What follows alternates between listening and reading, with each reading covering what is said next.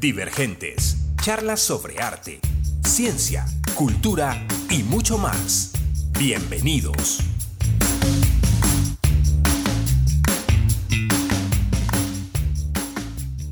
Hola, bienvenidos a todos a este nuevo espacio para debatir, preguntar y hablar sobre temas que nos preocupan o inquietan. Este es nuestro primer capítulo y estamos muy contentos de dar inicio oficial a este canal de podcast con un tema increíblemente amplio del que creemos saber mucho, pero a fin de cuentas no tanto. Y para esto invitamos a una experta en el tema, ella es Marta Cecilia Betancourt, filósofa, doctora en filosofía y profesora de la Universidad de Caldas.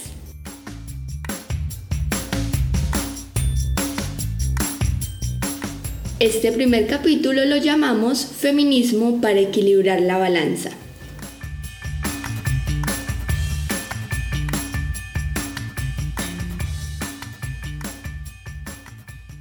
Profesora, ¿cómo está? Eh, muy bien. Muchas gracias por la invitación. Con muchísimo gusto, nosotros encantados de poder hablar este tema contigo que sabemos que conoces un montón acerca de él. Bueno, profe, empecemos a hablar de feminismo. Sí. Últimamente está en furor ese tema, ¿cierto? Y todas en algún momento nos hemos declarado feministas, hemos seguido los movimientos, hemos estado en esas marchas que han convocado estas mujeres que nos, digamos, nos impulsan y nos empoderan de alguna manera. Pero todo este tema, los pañuelos verdes, de los pañuelos morados, que son símbolo de, digamos, de este feminismo, ¿son tan nuevos como creemos o desde cuándo estamos hablando de feminismo? Muy bien, mira, ¿no? El feminismo realmente es un movimiento que se viene gestando desde el siglo XVIII, que lleva unos 250 años o más o un poco más de, de trayectoria y que se ha caracterizado por defender la igualdad de la mujer en la sociedad y defender la igualdad de la mujer frente al hombre, ¿no? porque parte del reconocimiento de que en toda la historia de la cultura la mujer ha sido, ha sido discriminada y no ha vivido en condiciones de igualdad. Incluso a la mujer le ha tocado vivir condiciones muy difíciles en toda la historia de la cultura. Eh, hoy, para ustedes tan jóvenes, realmente casi todos los derechos y casi todos los eh, ventajas y los privilegios que tienen, eh, de, de, pronto no saben que eso ha sido el fruto de muchos, de muchos años de lucha, ¿no? Bueno, hay una cosa que a mí me gustaría subrayar y es que el, el feminismo, digamos que se mueve en tres niveles, porque es tanto como una corriente de pensamiento que se ha generado con teorías sobre lo que significa la igualdad de derechos y lo que significa la lucha de la mujer por la igualdad, pero también ha constituido un conjunto de movimientos sociales que se desarrollan en ciertas épocas en las que las mujeres se han agrupado, se han unido para, para luchar por esos derechos porque ha sido realmente una lucha muy difícil, son muy difíciles de, conquistar y ahora te, cuento un poco por qué los veo yo tan difíciles de, de conquistar. Pero también, y eso es muy importante, el feminismo es una toma de posición en primera persona de la mujer, ¿no? que, en su casa ¿sí? en la vida cotidiana asume el papel de defender sus derechos. O sea, podemos ser feministas desde lo cotidiano realmente es el, es el lado más importante, ¿sí? Porque mira que ahí hay tres niveles que son en el teórico, el social y el personal de la vida cotidiana. Y mira que a veces hay incoherencias o contradicciones entre esos tres niveles, ¿no? Hay mujeres que se declaran feministas, trabajan por el feminismo y de pronto les falta cierta fortaleza para defender sus derechos en, en la casa, porque eso es muy difícil, porque es que defenderlo en el hogar, nos toca defenderlo en todas partes, porque es muy difícil, piensa que nos toca defenderlo en el hogar, luchar por el reconocimiento de la mujer en igualdad de derechos, en su capacidad de tomar decisiones, de manejar el dinero, de decidir si estudiar o no, incluso de, elegir pareja. Eso fue una gran conquista de la mujer, poder elegir pareja, no casarse por conveniencia, sino con y no tener un contrato por conveniencia, sino un contrato social por la conveniencia de la familia, sino elegir su pareja y pelear por casarse con la persona a la cual quería. Eso es una lucha muy importante. Y a nosotros en el día día a día nos toca seguir luchando por todo, a veces en la casa para que los padres nos dejen estudiar lo que queremos, para que nos dejen incluso divertirnos en los sitios públicos como lo hacen los hombres, porque es que ahí el punto es que nos, lo que hacían era impedirnos la realización de nuestras capacidades, de lo que queríamos hacer e impedirnos la realización de nuestros derechos, ¿sí? Derechos que nosotros siempre veíamos que podían realizar los hombres. Entonces nosotros siempre estábamos en esa situación de, de, sentir que nosotros no, no, podíamos realizarnos como seres humanos ni realizar nuestros derechos. Siempre nos sentíamos en, cuestión, en condiciones de inferioridad. Que es un poco la, la discusión en torno a, a cuando sale la Carta de los Derechos del Hombre, que siempre el lenguaje ha sido a favor favor de los hombres, nunca de las mujeres, ¿cierto?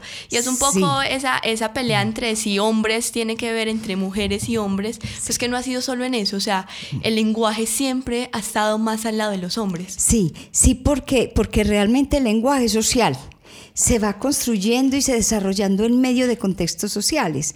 Entonces, como son los hombres siempre los que fueron los hombres los que tuvieron el acceso a la educación, a la participación en política, a la construcción incluso de un pensamiento filosófico. Entonces, fueron ellos quienes escribieron los derechos del hombre, quienes escribieron todos esos, esos de, teorías filosóficas en defensa de, de, la igualdad, de la libertad, hasta de la justicia social.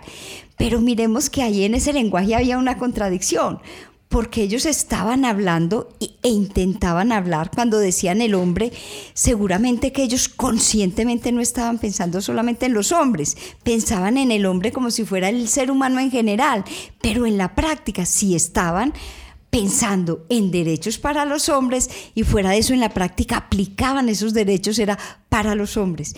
Uno de los principales de las primeras, digamos, olas del movimiento feminista justamente lo que hizo fue eh, defender la posibilidad de que la mujer tuviera acceso a esos derechos que estaban defendiendo los hombres y se dio muy vinculada a las luchas de la Revolución Francesa, porque querían que esos derechos que se iban consiguiendo se iban democratizando, aplicando para sectores amplios de la, de la población.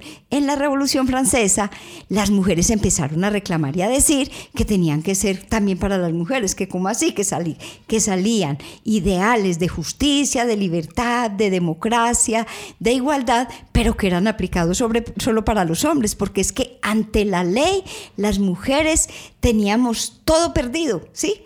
Todas las leyes estaban hechas para que los hombres tuvieran los derechos a la educación, a manejar el dinero. El contrato de matrimonio en el siglo XVIII y XIX er, era horroroso. Pero mira que esas prácticas todavía existen en la sociedad. Todavía tenemos comunidades indígenas en las cuales los, los, señores tienen que dar una dote a los padres de las niñas y las casan jovencitas desde los 13, 14 años, las están casando, las comprometen porque están pensando que necesitan quien se encargue del sostenimiento de la niña, ¿no?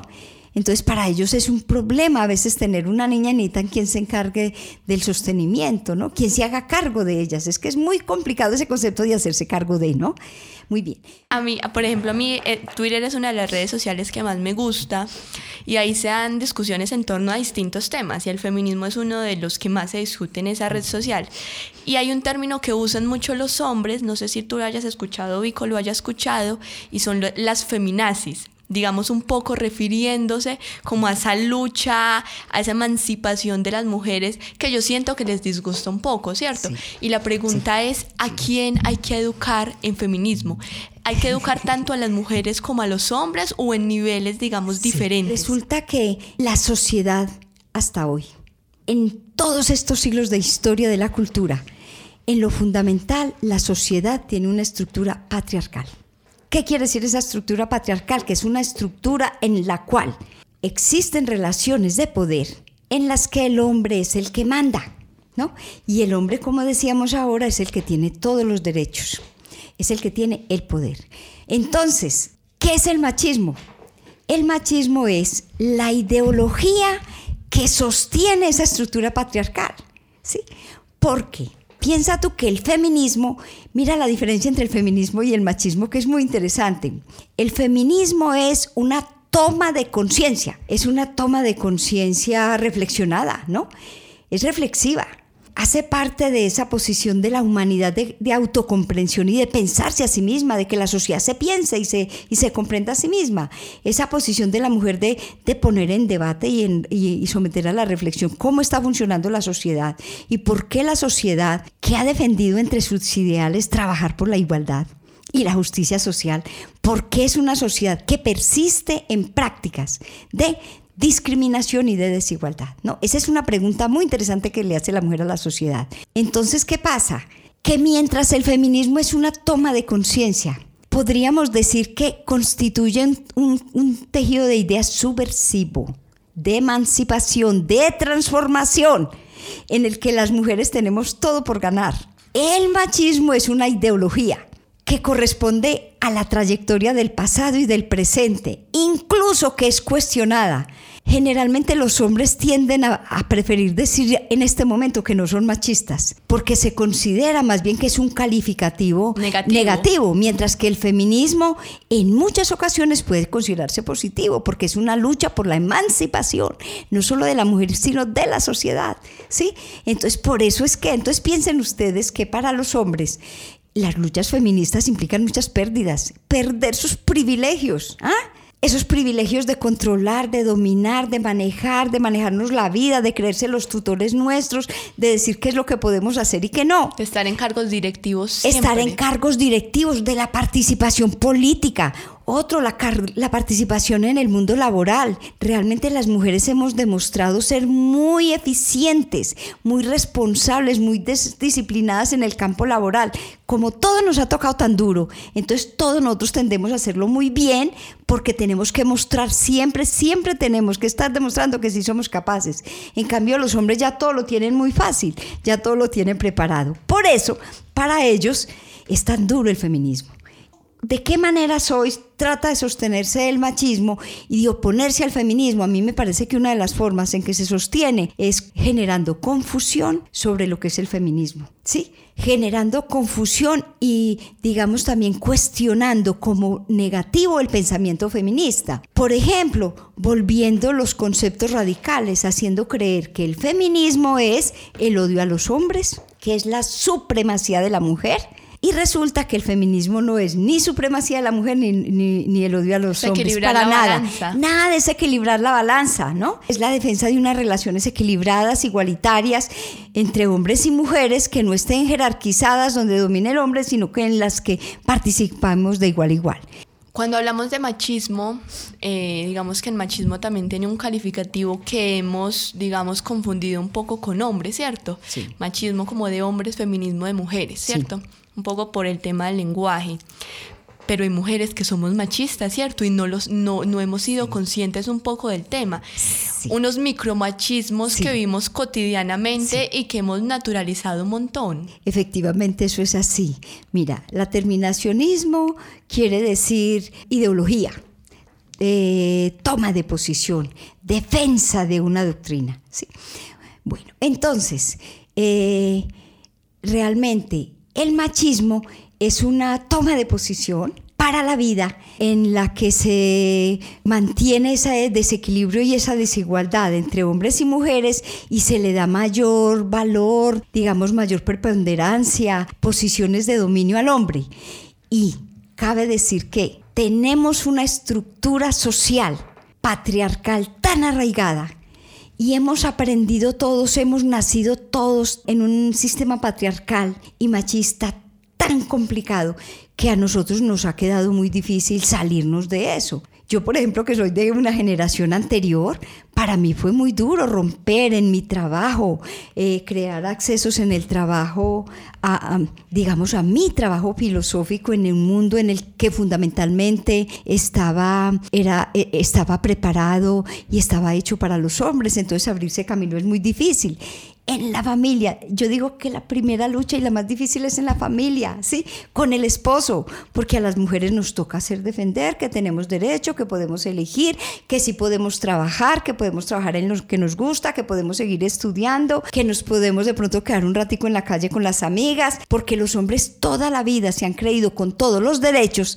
los mismos que nos quitan a nosotros. Entonces, nos ha tocado en la casa defender esos derechos, ¿sí? Pero de, efectivamente creo que mi generación todavía es muy machista. Todavía nos cuesta mucho, pero creo que también dimos pautas muy grandes y que ustedes siguen, que las generaciones jóvenes siguen en esa lucha. No, y aún nosotras, o sea, ustedes, eh, la historia cuenta 250 años de luchas feministas pero aún hay cosas, o sea, es que el machismo, si el feminismo es viejo, el machismo es aún más viejo, o sea, el mundo ha estado siempre en el poder de los hombres. y, pensárselo es, es muy difícil, es decir, nosotras incluso jóvenes, 20, 21 años, 25, digamos, eh, por así decirlo, también tenemos unas conductas que naturalizamos un montón, pero que están, digamos, en orden de eso. Y la mujer antes era, era un ser muy diferente a lo que soy, ¿cierto? Así es. Antes la mujer tenía una maternidad forzada, antes una mujer era solo un, un objeto sexual, antes solo podías tener sexo para poder reproducirte y tener hijos y conformar tu familia, como la iglesia lo dijo. Ahora que hemos ganado, o sea, el feminismo, ¿qué nos, que nos ha brindado, ha luchado tanto y esas ganancias que hemos tenido para ser otras mujeres más libres, más, más emancipadas. Sí. mira, yo sí creo que, que doscientos y tantos años de luchas feministas sí nos dejan un legado maravilloso. Yo sí vivo agradecida y orgullosa de la época en que nací. Creo que donde hubiera nacido en otra época, yo no sé cómo hubiera hecho porque yo no soy una mujer sumisa. Así me asumo y además asumo que que me, parece bien. La mujer no puede ser sumisa. Pero lo que ha ganado, yo creo que yo lo centraría en esa idea en que, en que ya no somos menores de edad. Porque es que toda la vida se dijo y las normas, incluso por las que se peleó en el siglo XVIII, porque las normas decía que la mujer era inferior, que tenía menor inteligencia, menor capacidad de manejar los sentimientos, incluso se asocia mucho la idea de la mujer con la persona malvada, con la bruja, que es capaz de hacer el daño, de, de, de, engañar, de traicionar, casi no se le veía como persona. Y e incluso había unos ideales de la mujer muy tremendas. Teníamos que ser disque puras como la virgen esa era la, para que no fuéramos. para que no, y, así todos seguíamos siendo menores. Hay un concepto que acuña Kant muy importante para definir a la persona, y es que la persona es, es realmente persona y es adulta cuando logra la, la mayoría de edad. Y la mayoría de edad es cuando es capaz de pensar por sí misma, decidir por sí misma, cuando no depende de nadie, ¿no? Entonces, lo que hemos ganado las mujeres, yo creo que en principio es eso, que ya somos mayores de edad. Y eso implica que ya podemos tomar decisiones, pensar, deliberar. Todavía nos falta mucho, sí, porque todavía la sociedad, como decíamos ahora, carga un lastre muy duro de todos los siglos de sociedad patriarcal y machista.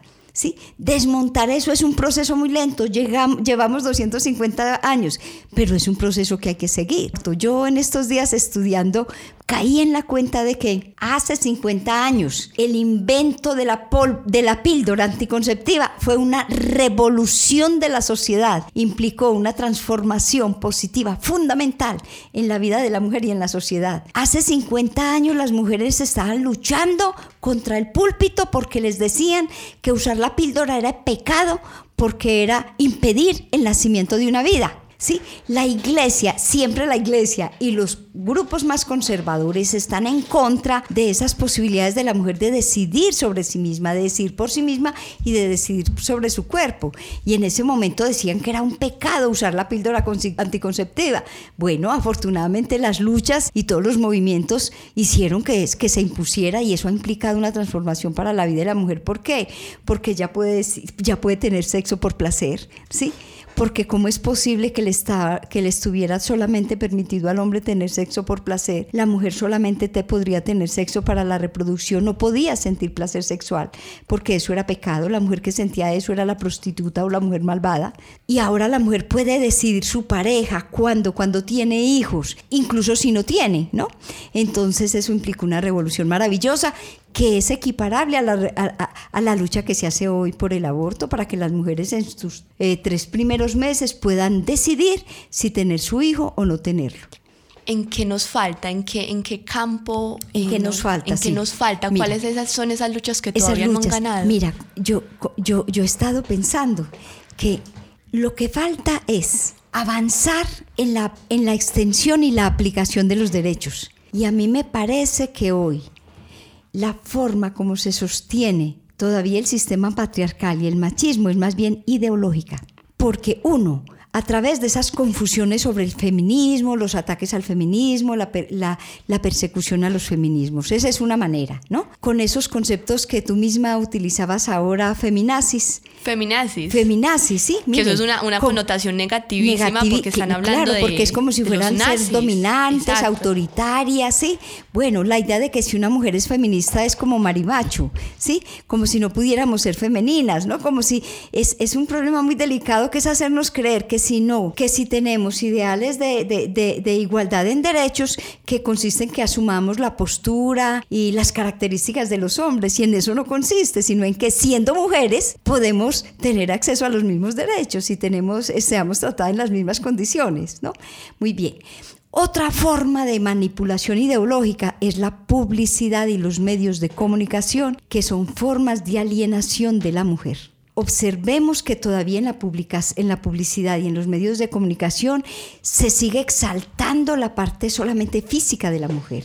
La mujer tiene que ser bonita, sexy, siempre tiene que ser una modelo y, de nuevo, para vender un carro tiene que, tiene que aparecer una mujer muy bonita y muy sexy, muchas veces desnuda. Entonces, ¿qué pasa? Que las mujeres todavía ideológicamente estamos permitiendo esa manipulación. Mira que no se exaltan las mujeres y no se sacan los comerciales mostrando la mujer inteligente, culta en sus actividades laborales, mostrando su eficiencia, sino solamente haciendo énfasis en, en la sexualidad y en el cuerpo. Entonces mira que siguen siendo maneras de manipulación ideológica muy tremenda. Hay otro problema que están subrayando en algunas mujeres españolas. En España hay un desarrollo muy interesante respecto al tema del feminismo que han mostrado, por ejemplo, esas, esas defensas que hay hoy en los medios de comunicación de la prostitución femenina. Y resulta que la prostitución consiste en una mercantilización del, sexo y del cuerpo de la mujer y, los estudios han mostrado que la prostitución parte de un, de un dominio del hombre sobre la mujer y de que el hombre sienta que la mujer le da gusto en todo y se deja de dominar y se somete y está al servicio de él. Entonces está basada en una visión de dominio en la que la mujer no participa de manera igual y en los estudios que se han hecho también a las mujeres les preguntan si a ellas pudieran tener acceso a una vida laboral distinta, si a ellas les gusta, si lo que les gusta es ser prostitutas. Y realmente las mujeres dicen que no. Ser feminista, ¿por qué y para qué? Mira, tengo que confesarles que yo, apenas después de, de, llevar un año en este trabajo de las hijas de Lilith, yo me lo he pensado mucho y eso está bien porque es muy bueno asumir esas posiciones de manera consciente. Yo creo que yo en la práctica siempre he sido feminista porque siempre donde he estado he defendido los derechos de la mujer y siempre he trabajado por la equidad pero asumirme ya teóricamente eh, feminista, pues es como una, una actitud que llevo muy reciente desde que he estado trabajando con las hijas de Lili, porque me he puesto ya como a estudiar lo que implica la teoría feminista, los movimientos feministas, y encuentro que yo realmente sí eh, hago parte de todo ese movimiento que ha realizado esa lucha por la liberación de la mujer. Entonces, ¿por qué ser feminista? Para tener conciencia de, la, de, de esa, todas esas prácticas que continúan y esas teorías y esos movimientos que todavía continúan, que siguen trabajando por la discriminación en torno a la desigualdad, tener claro eso para seguir trabajando por la equidad y la justicia social y por la participación equitativa de la mujer. ¿sí? El otro, lo otro que de pronto no alcancé a decir ahora y que quiero subrayar es que también hay que invitar a los hombres a que sean feministas. Ellos, nosotros no tenemos ningún problema con los hombres, para nada. Necesitamos que ellos participen con nosotros y que nos ayuden en esta en esta lucha y realmente cabe reconocer que en los doscientos y tantos años de lucha siempre ha habido hombres al lado de las mujeres colaborando y participando en esa lucha y creo que eso es lo correcto. Profe, muchas gracias, muchas gracias por educarnos un poco en este tema y por abrirnos, digamos, el panorama sobre qué es feminismo y por qué deberíamos serlo. Bueno, muchas gracias a ustedes y me gusta estar aquí y participar porque siempre tengo esa convicción de que la filosofía tiene que cumplir un papel en la sociedad, ¿no? Y realmente no solo tiene que cumplirlo, sino que lo cumple. Realmente lo que dice la filosofía siempre de alguna manera modifica la sociedad. Este es un producto de la Vicerrectoría de Proyección Universitaria de la Universidad de Caldas y el Centro de Ciencia Francisco José de Caldas.